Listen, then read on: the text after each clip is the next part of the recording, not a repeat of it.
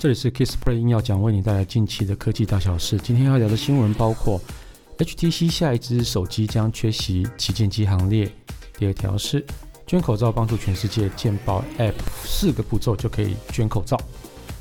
然后是 Whoscall 发表全球第一份疫情防诈白皮书，告诉你全球都在骗什么。接下来是苹果的新闻哦，苹果耳罩式耳机呼之欲出。外媒清楚描述它的产品特色跟预售的发发售是预期的发售日，呃，再来是三星的 Fold，Galaxy Fold Two 重量更轻，然后但是没有具备 S Pen。好，呃，其实我其实 Kissplay 硬要讲，在去年其实就已经上档上档这个节目了哈，但是其实一一直到录到十去年的十二月底的时候就停了下来。因为其实呃，在那时候的我自己对自己要求是要比较呃念的比较通顺一点，然后一些赘字赘词啊比较少一点。后来我发现那根本就不是我的风格，因为我本身讲话就是一个 采取一个叫做不流畅的，就是我的特色风格。我干嘛去强迫我自己转到那个啊，硬要是通顺啊，硬要是呃，就是没有赘字赘词之类的东西。哦，所以我后来想通了之后，最近才开始又开始去录录制 Podcast，就是在呃 Kissplay 要讲这个节目、哦。呃，好，那在这个节目之前呢，我先回应一下网友的留言哈、哦。这个网友说：“大头菜不是萝卜哦，这个应该是我之前前两集在讲那个动物生友会，那就是贩卖大头菜。”来去做那个交易，然后我那时候有说了，大头菜就是菜头啊，其实不是哈。那这个网友告诉我说，这个大头菜其实是无青无精哦，是无青还是无精？好了，反正他我我我以为他长得很像萝卜，但其实他不是萝卜，那他是大头菜。那大头菜我我其实也有吃过啦，但其实我一直都忘记那个大头菜其实跟萝卜其实口感上有一些差异，所以大头菜不是萝卜。不是菜头，是无青。好 OK，所以先回应了网友的留言哈。那接下来我们来念，我们我们现在接下来看一下第一条哈。啊，我先说明一下哈，其实我尽量在尽量每一天或是隔几天，我就会选几条新闻来去分享给大家。这几条新闻或许对你来讲不是很重要，但是对我来讲，我觉得是蛮有趣的啦。那另外，如果说真的。哦，有几条可能就是硬硬是选的，硬就是硬选的，然后就我我觉得可能或许对大家都有点帮助吧。好，那接下来我们来第一条哈，传 HTC 下一支手机将缺席旗舰机行列。哦，当我去把这个放在点子科技的点子生活的粉丝团的时候啊，有网友这样回我说：“什么 HTC 竟然还有在做手机？”好了，其实他真的有在做手机了哈。啊、但是我们先读一下这这一则新闻哈。来，日前爆料达人将就是在推特上爆料，HTC 下一款智慧型手机 HTC Desire 20 Pro 正在路上，正在路上就是就是快要发表的意思啦。哦，那接下来呢，他说 Desire 20 Pro 是一支结合 OnePlus 8 OnePlus OnePlus 大家可能没有那么熟悉啊，这个因为没有进来台湾哈，但是它其实是一支哦，在中国是一支非常强大的一个手机品牌。好，那另外一个就是，呃，它是一只会结合 OnePlus Eight 跟小米十的一个智慧型手机。这个意思是说，Desire 20 Pro 它正面它会采用哦 OnePlus Eight，它无边框，然后挖孔式的一个自拍镜头，就是其实像是三星最早推出来那种，就是挖孔式的那种这种荧幕啦。好，那背面的话，它相机模组是采用像小米一样、小米十一样的多镜头配置。不过呢，呃，虽然它推出智慧型手机了，但 HTC 粉丝先不用太兴奋了，因为 HTC 并不打算将 Design 20 Pro 定位成一台旗舰机。哦，其实就是哦，我们根据消息，就是先前消息啊，Design 20 Pro 它搭载处理器是高通 Snapdragon 六六零，六六零就是算中阶机了哈，然后跟六 GB 的 RAM，那六 GB 的 RAM 现在也不算高，现在就是。通常都是八 G 啊，或是十二 G 之类的哈。那之前这个手机有出现在那个 Kick Bench 的跑分网站上，它这个它就表明说这台手机是有支援 Android 十，就是现在最新的一个 Android 哈，但是不具有五 G 的联网能力哦，所以它其实就是定位中阶机啦。嗯，其实我觉得对 HTC 来讲这是好事啊，因为其实 HTC 手机王国好像已经消失蛮久了哈，所以品牌它其实摆明就是把手机这件事情就放在中阶机或者低阶机的一个市场，它就是没有想要打算去跟三星啊、HTC 呃 三星啊、Apple 啊，或是像华为、小米这样子来去拼那种最高旗舰机哈哦，所以。这我觉得蛮合理的，这种东西就是你要重新复苏，还是要从量开始嘛？就是说，因为中阶机其实毕竟还是比较赚钱的一一个一款，就是的的款式，无论是什么品牌都是一样，无论是华为或是三星都一样哈。它的旗舰机通常都是只是拿出来叫做，呃，应该就是呃宣誓吧，宣誓意义大于大于实质意义。但是如果它中阶机卖得好的话，对他来讲的话，其实是更重要。所以他们大部分都是以旗舰机来拉抬中阶机的一个品牌能量之后呢，然后靠中阶机的量来去赚钱这件事情哈。那我们回顾一下，HTC 上一款旗舰级手机是二零一八年的 U 十二 Plus。不过在那个 U 十二 Plus 出来之之后没几个月啊，就是 HTC 就是把旗下的那个手机部门就卖给了 Google 了。哦，大家，我想大家应该也蛮知道这个消息的哈。那卖给 Google 之后，后来就好像没有再出过旗舰机这件事情了。哦，不过呃，HTC 其实在手机手机上面其实还有一些发展啦。它之前有推出过那个呃加密货币交易所用的那个区块链手机，叫做 Exodus，出出埃及记 Exodus，我不晓得发音对不对哦。如果发音错，大家纠正我一下哈。它有资源，另外还有一个支援 5G 热点的路由器，叫 HTC 5G Hub。那这几个这两个产品其实都还不错，不过就是算是比较小众市场的一个产品。那另外另外就是 HTC Vive，其实也是一个，就是它的 VR 装置是也是一个非常优异的产品，但其实都是一个叫做比较小众的产品，所以要靠这三个产品来去。这三个产品当然是可以赚钱啊，但是如果要靠这三这个三个产品来去赚大钱的话，基本上是比较难的事情。好，接下来我们来看一下下一条，捐口罩帮助全世界健保 App，四个步骤就可以捐口罩。好了，现在台湾的口罩应该是，我觉得大家应该想买都可以买得到了吧？哦，还有还有人没有买到口罩的吗？我也不知道。OK。好了，就是说，卫福部啊，他宣布从呃，就从二十四月二十七号开始启动口罩响应啊，口罩响应人道援助。它其实这方式就是用全民健保行动快易通 App，然后邀请大家一起帮助全世界。也就是说，你就是把口罩捐出去给需要的国家、需要的人这样子哈。呃，这个我我先讲步骤，然后我们再来讲一下这个东西到底会不会影响到你买口罩的权益。好，那这个口罩响应的方式很简单啊，就是将我们过去可以购买却未去购买的口罩片数来援助国际。这个意思就是说，你之前有买，但是你没有去买，或是说之前要排队你没有去排队的那些口罩，你都可以捐出去。好，等于是就不会去妨碍到你的那个之后买口罩的权益了。哈，那操作步骤就。稍微简单讲一下哈，第一点就是进入全民健保行动快易通，就是你手机上的 App，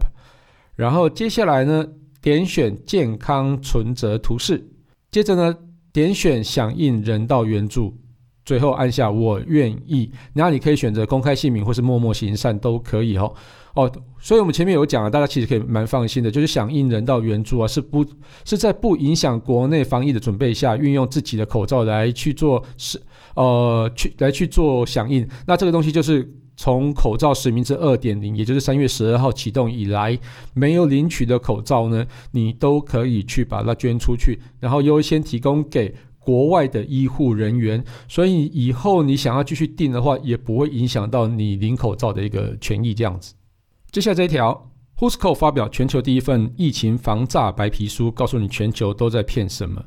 Whoisco 应该蛮多人用啊，就是打来的时候是老板电话就不接 啊，不是，就是打来的时候是什么广告行销推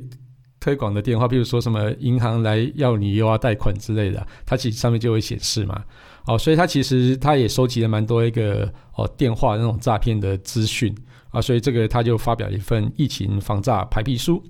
就二零二零，就是今年啊，就是疫情肺炎疫情，就是快速的席席卷全球，大家就是哦、都在疫情的笼罩之中，大家开始觉得很很恐慌。但是其实啊，就是有一群人，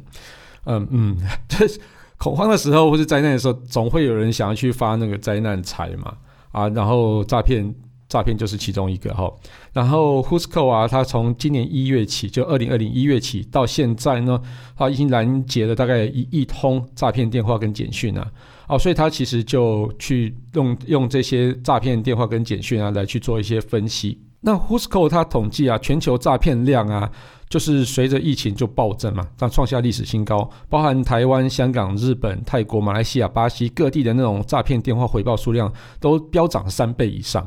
其实这还蛮蛮可怕的哈。其实大家就是。呃，大家有可能很多人都是停薪留职停薪嘛，但是诈骗的工作量却却暴增，而且它其实哦飙涨了三倍以上，我觉得蛮夸张哈。那这个诈骗呢，它锁定四个指标哈，一个就是疫情爆爆发嘛，另外一个就是购物恐慌、恐慌恐慌型的购物嘛，那另外是居家隔离啊，最后一个是经济萧条这四类，那用这个四大指标来去做一些诈骗的题材哦，来去来去骗你。然后可能去钓鱼这样子，那这四大类又衍生出几个小分类哈。我们这个它它上面的一个报道，我稍微念给大家听一下哈。第一个是疫情假讯，他用发送不实消息、钓鱼钓鱼简讯、诈骗电话，然后用电子邮件来去骗你。哦，那这个我们应该昨天那一集。三呃四月哦，你在哪？反正就是第二集哈，有有讲过，就是说他用那个钓鱼的一个方式来去骗你哦。那这个大家有兴趣的话，可以听一下昨天那个节目哈。然后另外一个是物资供应，以各类的物资为名来去做诈骗，例如说免费的口罩啊、医疗用品、酒精消毒剂等等。我觉得这个应该蛮蛮容易骗到人的吧，因为他前一阵子都是那种口罩荒嘛。不过我觉得最近应该还好了，因为现在口罩应该想买就买得到，所以你也不会。那么容易被呃免费口罩所骗了。好，那另外一个是政府的政令吼，假冒鉴保署啊、检察官啊、警察谎称鉴保卡违规使用啊，或是简易违规罚款、救济补助等等吼。那这个其实政府政令这件事情，好像蛮早之前就有用，很多人用这种方式来去做行骗。哦，不过我觉得在疫情期间呢，这种政府政令大家会觉得更紧张一点点。而接下来是医护治疗。啊，他有谎称病，呃，谎称亲友患病啊，以医药啊或假疫苗啊、健康保险，就是来去做骗款这样子。哦，那这个应该也之前就行行之有年的一个诈骗手法啦。哦，不过在疫情期间，真的也是会让人家紧张。那接下来是呃居家，大家比较常在居家居家，呃，应该说比较少外出了哈。也不是说你一定要居家隔离才是少外出，就是大家可能在。呃，就是会比较避免外出，所以它线上娱乐就会变成比较重要一点哈。所以他用线上娱乐来去做诈骗，好，他是以线上影音啊、社交平台为名，然后去扩散病毒的连接，然后假称游戏主机代购之类的。像主机代购最近就是那个什么 Switch 嘛，哦对，那这个东西应该也蛮容易骗人的。然后另外就是说，呃，有可能是用假的 landing page 来去。来去叫你说你密码被被盗了嘛？那或者说影音也是嘛？也是说你的啊 Netflix 应该要改密码，结果他是用假的 landing page 给你，然后你就上去填写了账号密码，更改了新的密码之后，然后你的接下来你的 Netflix 就被盗了。OK，好，因为哦，我我必须要说明一下哈，像是那种呃 landing page 的诈骗方式啊，它通常就是会要你输入原密码之后呢，要输入两次的新密码。哦，但是它其实最终重点不是在后面两次的新密码，是那个原来的密码。对，因为它有你的原来密码之后，它就是可以去去登入你的旧的那个，就是原本的那个 Netflix 账号之后呢，它就可以去用你的东西。哦，比如说它就可以去用你的个资，然后再去做其他的事情。哦，我觉得这个这个应该也是行之有年的手法，不过最最近也是越来越盛行。哦，那另外一个是叫做投资周转。假冒银行的那个推荐投资疫苗的公司的募款，然后不动产投资，然后是一个其他的莫名其妙的投资平台，哦，这个也是蛮久以前就有了，不过疫情期间又爆发了，啊，接下来是科技应用，然后虚构病患追踪的 App 啊，公司通知啊，入侵商务电邮或是远端会议等等的这些应用的诈骗，啊，接下来是求职陷阱，然后他会因为就大家失业嘛，很多失业或者说已经留职停薪想要换工作。所以就是以介绍工作为由，向失业者骗取金融账户存折、硬件、介绍金、手续费等等。我觉得这个这个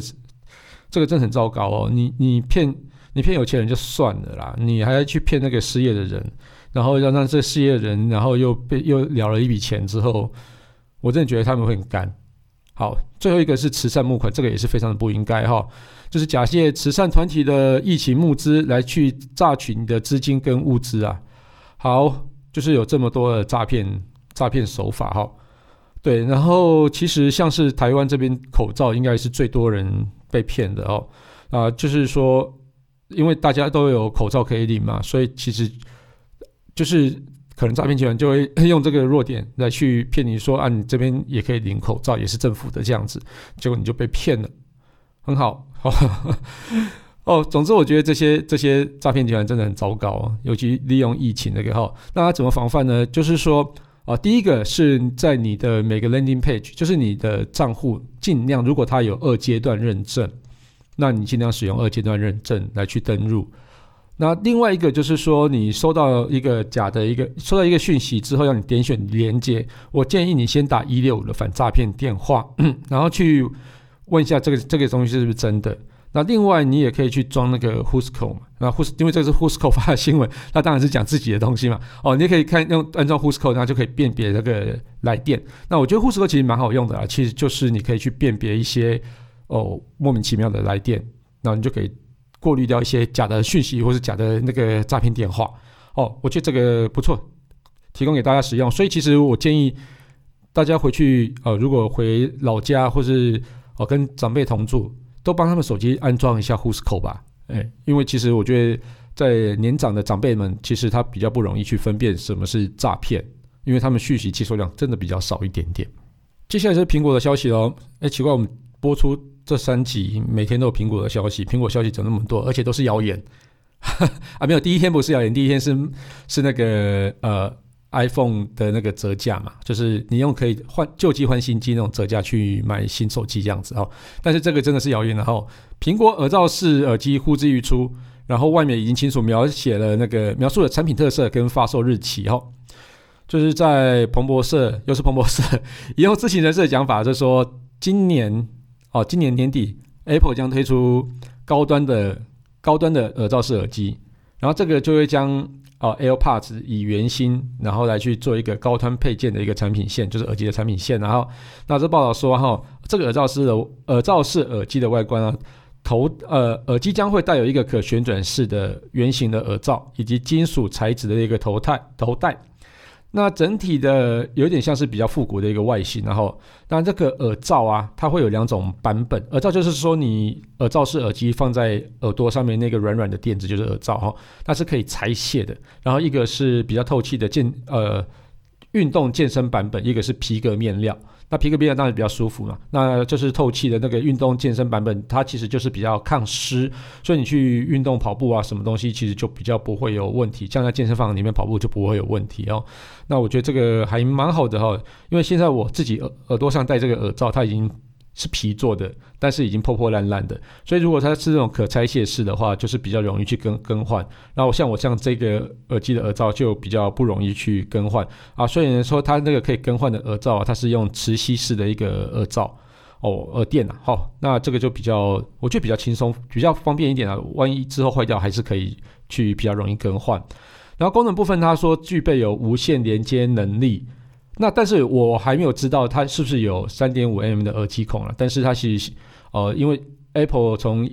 取消了那个手机的耳机孔之后呢，就开始推一些无线的耳机产品，所以这个东西一定会具有无线的功能，就是。哦，我们说的蓝牙耳机这种功能，那另外它也有降噪的功能，主动式降噪的功能哦，所以就是会带给大家比较清晰的音质啊，比较安静的一个就是抗噪功能，比较好的抗噪功能这样子。那价格大概会落在一万出头，那一万出头是现在目前啊，就是各个呃抗降噪耳机、主动式降噪耳机的价格附近，像是 BOSS 啊、Sennheiser 啊、Sony，大概的价格都是落在一万一万多左右了哈。啊，那这个到底哪时候会去贩售呢？那有可能是在今年的 WWDC 二零二零，那这个应该也就是在下半年啊，就是二零二零年下半年会去发表。但是随着这个疫情呢，哦，疫情真的很糟糕，很多科技产品一直递延，所以我我一直只能去报道谣言这件事情啊。不过我也蛮期待这个耳机可以真的发售啦。哦，所以就是在二零二零下半年之后，它真的会发售吗？那就让我们拭目以待喽。接下来这一条呢，就是三星了。三星 Galaxy Fold，哎，昨天也有讲三星啊，没关系。三星 Galaxy Fold Two，它重量更轻，不具备 S Pen。Galaxy Fold 大家应该呃，这是应该是首款的，也不算首款啊，就是反正就是折叠式的折叠荧幕手智慧型手机，它是像书本一样，就是往外掀开之后就可以变成大荧幕这样子。好，那折起来之后外面还有一个小荧幕可以用。哈，那这是它的谣言说这个是第二款即将出来的哈，不过它不具备 S Pen，这跟我的预测其实是有点落差的哈。那其实在，呃 Galaxy Fold 的话，哈，它其实重量比较重一点，它重量差不多有两百七十六克哦，那就是比一般手机来的重一点，因为它有，毕竟它一就是打开之后，荧幕是比较大的啦，哦，那它第二代重量会控制在两百二十九克，所以说会轻量化。那另外的话，哈，它其实会延续上一代 Galaxy Fold。呃，有八寸的一个荧幕，就是掀开来之后有八寸的荧幕，然后又减轻了重量，所以我觉得这样子的呃携带便利性就会更好。然后另外就是之前在 Galaxy 呃今年卖的很好那个 Galaxy Flex Z Flix Z Flix 它的折叠荧幕啊，它采用玻璃的那个就是玻璃折叠荧幕之后呢，它整个在触感啊，或是说在一些使用情境上变得更好。而且其实呃 Galaxy Flex Z Flix 带这种销量带来给三星其实蛮大的信心啊，也就是说，三星对于折叠荧幕手机这件事情，好像就是呃不会那么，就是像一开始投一开始一样那么胆战心惊，因为呃 Galaxy Galaxy Fold 它其实应该是去年或者前年就推出了，但是一直到去年才开始哦，应该前年推出，二零一八年推出了，然后二零一九年才呃年底才开始卖。对，因为它有遭遇到蛮多的一个机构的问题嘛，然后后来就调整、调整、调整、调整了很久之后，终于在二零一九年的年底开始去卖。哦，不过我真的还觉得蛮可惜的，它没有具备 S Pen 的功能，因为 S Pen 我觉得如果是可以在 Galaxy Fold 上面去 Galaxy Fold Two 上面去使用的话。它其实会大大提升叫做它的一个实用性，不过我觉得它没有推出在 Galaxy Fold Two，我觉得原因可能是在它的那个表面玻璃上面，呃，材质可能坚固性还没有到非常的完善哦，所以我觉得可能还在等一下哈，因为其实你必须长时间用 S Pen，然后再去做在你的那个比较没有那么坚固的荧幕上去做点选或是做。做书写的时候，可能会增加那种荧幕的损坏损坏吧。对，所以我或许我觉得是因为这个原因，然后没有去把 S Pen 加入到 Galaxy Fold Two。嗯，好，那今天就带给大家带来这五则。这五则新新闻啊，好，就是科技新闻。那我们今天节目就到这边告一段落。如果喜欢我的节目的话，就欢迎订阅与分享。如果可以的话，就是在 Apple Podcast 上面帮我打五颗星并留言啊。那如果我有讲错的话，你也可以在 Apple Podcast 上面留言去指正我，但是不要。只给我一颗星这样子，因为难免都会讲错哦。那你就给我五颗星之后再再指正我，我都会非常乐意接受。好，那如果有想要听什么题材，或是更多的问题想要讨论的话，也欢迎到 Facebook 粉丝团 Kisplay K I S P L A Y 上面留言给我。谢谢大家，就这样子，拜拜。